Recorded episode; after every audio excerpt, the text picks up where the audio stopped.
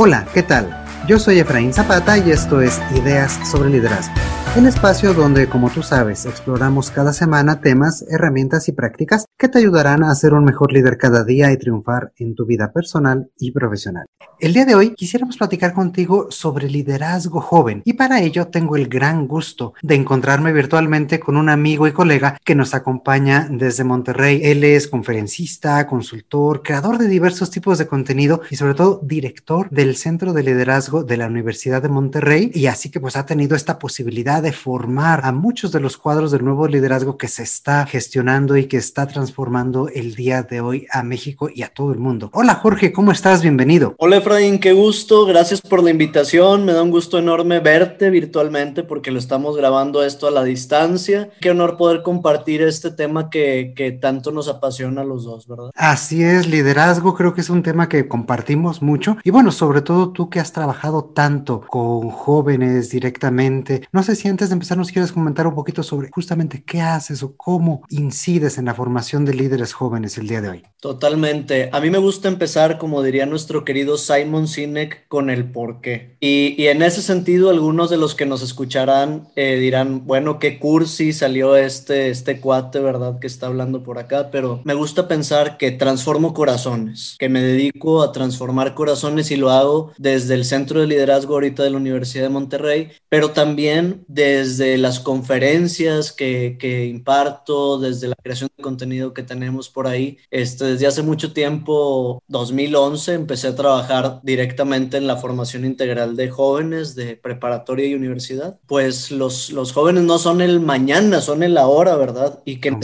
incidir en ellos. Y me di cuenta también que hay esperanza, porque luego ya sabes lo que dicen, ¿no? No, las generaciones de ahora y vienen bien, no sé cómo. Estos millennials. Está bien podrido el rollo, ¿no? Los millennials, pues bueno, a mí... Ya, ya somos, ¿verdad? Ya yo, yo, todavía, tú y yo podemos entrar por ahí, pero pues que los centennials y millennials, y bueno, ahí está la lucha generacional, pero ha sido profesionalmente muy estimulante confirmar que hay esperanza. O sea, a mí me han sorprendido positivamente la capacidad que tienen de emprender, de hacer manejo de las tecnologías, de manejar grupos, o sea, tienen un drive muy fuerte y entonces he dedicado mi quehacer profesional, además de a otras edades y, y a otros públicos, pues enfocarme mucho también en el desarrollo de nuevos liderazgos jóvenes. Excelente. Y, siguiendo un poco este patrón, esta esperanza que tú ves en ellos, ¿de qué forma estás observando que los jóvenes, que los estudiantes ejercen propiamente su liderazgo? ¿En qué esferas de la vida lo están haciendo? Creo que ahorita estamos en un momento donde hay un despertar, un abrir de ojos, de que somos seres holísticos, ¿no? Digo, también nosotros lo hemos visto así, pero saber que no solo somos lo que hacemos, nuestra chamba, porque nos preguntan, ¿no? Y por eso ahorita lo dije, ¿a qué te dedicas? No, pues soy ingeniero, soy consultor, soy... Y entonces creo que hay un despertar muy interesante de estas generaciones y creo que ahí están ejerciendo su liderazgo de darse cuenta de todo lo que implica la realización personal, ¿no? Que es destacar profesionalmente, sí, pero también es tener una inteligencia emocional bien construida, tener relaciones familiares, sociales, también es cuidar su cuerpo, su físico, etcétera, tener un medio ambiente seguro, vivir cierta espiritualidad, o sea, como que ser antes que hacer. Y creo que ahorita una forma en la que están ejerciendo su liderazgo muy fuerte que me ha tocado a mí mucho es trabajar temas de bienestar integral para ellos, darse por, por ellos y sobre todo creo que una forma en que me he visto sorprendido positivamente es como tenemos una generación muy preocupada por, por el bienestar social y están dispuestos a,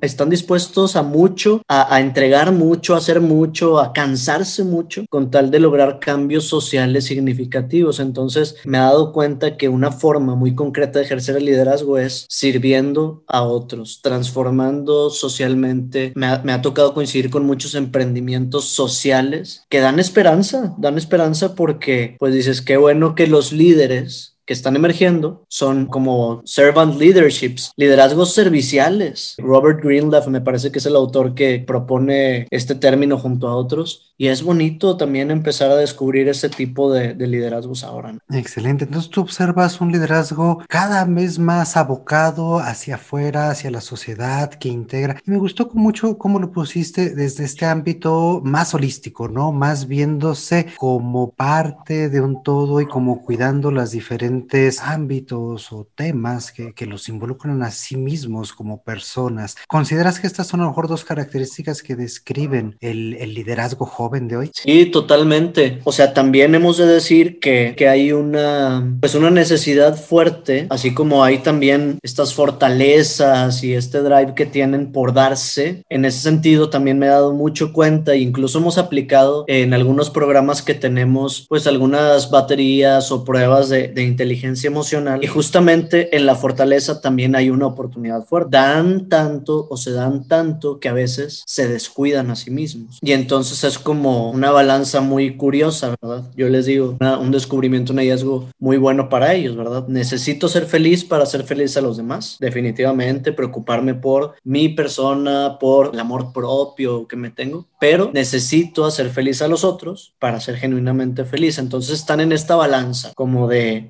me doy, pero necesito también cuidarme, ver por mí, desarrollarme. Y eso me ayuda a darme más y esta balanza, este ciclo virtuoso. Oye, esto, esto que me comentas ahorita me lleva a pensar un poco, decías, bueno, hay gente, hay jóvenes que pues se enfocan tanto en los demás que se descuidan. Mi pregunta sería, ¿también pasa lo contrario? O sea, hay jóvenes que se enfocan tanto en ellos mismos que descuidan tal vez su desarrollo profesional, su desarrollo estudiantil, su incluso áreas de trabajo y eso a lo mejor puede explicar un poquito este, entre comillas, prejuicio que tenemos hacia las nuevas generaciones de que solo ven por ellos, de que eh, son más eh, eh, egoístas en ese sentido. ¿Crees que esa, ese balance o esa dicotomía es, es así? Yo creo que, más que ser algo generacional, yo diría que es algo muy humano, ¿no? También que somos egosintónicos, ¿no? Pues definitivamente estamos buscando todos que yo, que, que, que los míos estén bien y bueno, luego voy viendo por los demás. Creo que es algo muy humano. Me parece que hay ciertas pues tendencias sociales, movimientos, formas de pensar que a lo mejor pueden agravar este tema, ¿no? Decir, por, por poner un ejemplo muy claro, el consumismo me vuelve la mirada hacia mí. La famosa frase esta de no sabía que lo necesitaba, pues es un montón de voces de, de marketing que me está diciendo qué necesito y yo no me pregunto qué necesito realmente. Entonces, torno la mirada en mí, en mí, en mí y dejo de preguntarme qué necesitan los demás, qué quieren los otros. Entonces, sí creo que hay ciertas agravantes o cosas que generan una tendencia del joven a voltear a verse, veo que hay otras que despreciando también esas tendencias, bueno, caen en el otro extremo, ¿no? O sea, para afuera. Creo que creo en el balance en ese sentido, ¿no? Pero no lo pondría como algo meramente generacional, sino como algo muy humano. Somos egoístas en ese sentido. Y, ahí déjame preguntarte porque mencionaste una palabrita que yo en lo personal no había escuchado, egosintónico. Cuéntame un poquito de esto. Es como en sintonía con mi ego, ¿verdad? O sea,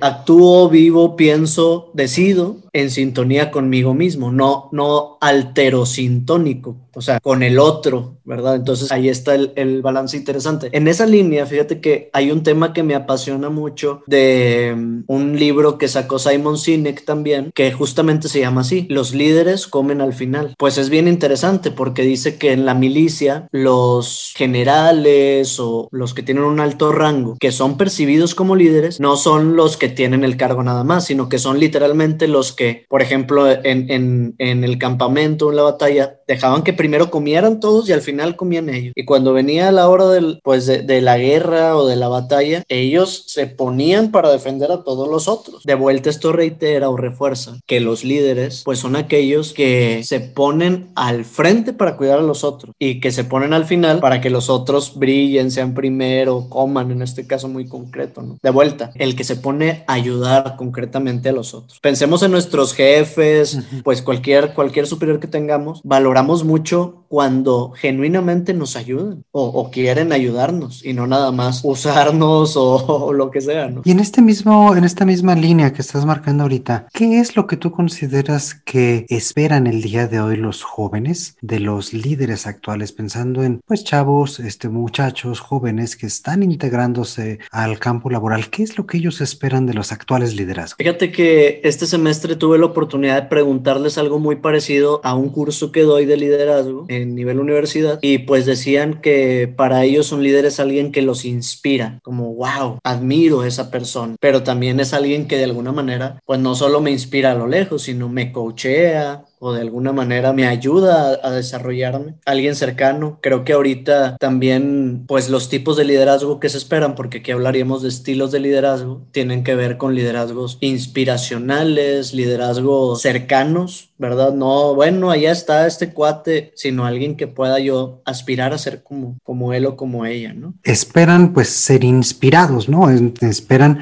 que pues el líder pueda generar esa, esa sintonía. Me gustó cómo lo pusiste. Mi pregunta siguiente sería entonces, ¿qué es lo que inspira? ¿Qué es lo que motiva a, a los muchachos, a los jóvenes? Fíjate, algunas características que me decían, alguien que sea empático, o sea, una persona que de verdad pueda sentir con el otro, ¿sí? que pueda dialogar con el otro, no que venga a imponerle las ideas. Hay una frase que me gusta mucho de Javier Mellón que dice, más vale compartir plenitudes que imponer totalidades. ¿Qué significa? Mm. A la gente no le gusta que, que vengan a decirle qué hacer, que nos compartan la plenitud de otro. O sea, decir, esto me hace muy feliz y sin decírtelo, mira, te arrastra mi ejemplo, mi forma de vivir, de actuar, de tratarnos, ¿no? Entonces, por un lado eso, por otro lado algo que los inspira mucho es la fidelidad o la, o la valentía moral, la fidelidad a los valores o la, la valentía moral, decir, este cuate, esta cuata, esta persona está dispuesta a todo con tal de ser coherente a sus principios. Esa integridad y congruencia, claro. Sí, o sea, y, eso es como que algo que llama mucho la atención de vuelta a esta generación que está buscando transformar genuinamente la sociedad, ver a alguien que está dispuesto a, a vivir, digamos, sus principios a toda costa, pues es como muy fuerte. Y otro tema, a lo mejor ya más técnico, pero pues definitivamente muy importante, el cómo se comunica esta persona. Se comunica con energía